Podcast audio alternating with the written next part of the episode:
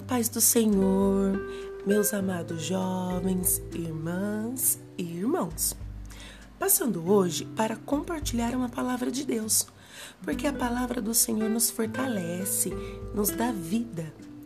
Temos passado por tempos tão difíceis que precisamos buscar refúgio no Senhor. Eu quero compartilhar uma palavra com os irmãos que se encontra em Romanos 8, versículos 22 ao 25, que nos diz assim: Porque sabemos que toda a criação geme e está juntamente com dores de parto até agora. E não só ela, mas nós mesmos, que temos as primícias do Espírito, também gememos em nós esperando a adoção, a saber, a redenção do nosso corpo, porque em esperança somos salvos. Ora, a esperança que se vê não é esperança, porque o que alguém vê, como esperará? Mas se esperamos o que não vemos, com paciência esperamos. Glória a Deus por essa palavra.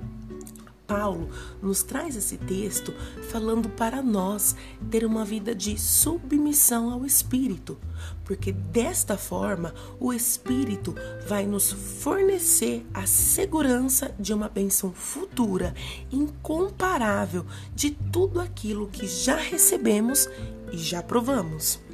Nós somos capacitados pelo Espírito a perseverar no meio das tribulações.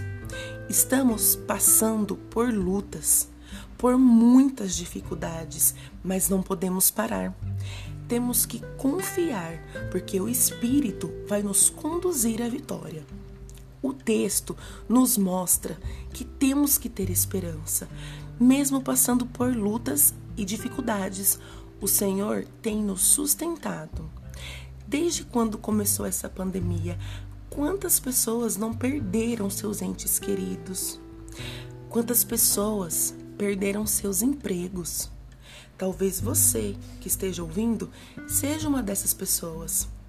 Mas muitas outras pessoas que estão ouvindo têm recebido o cuidado de Deus. Deus tem nos dado esperança no meio das tribulações.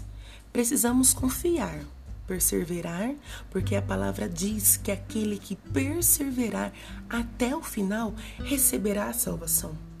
Você pode estar se perguntando o que eu quero dizer com tudo isso. Eu quero dizer: não desista. Não desista quando a dificuldade, a tribulação chegar. Não desista quando o desânimo quiser te fazer parar. Confie no Senhor.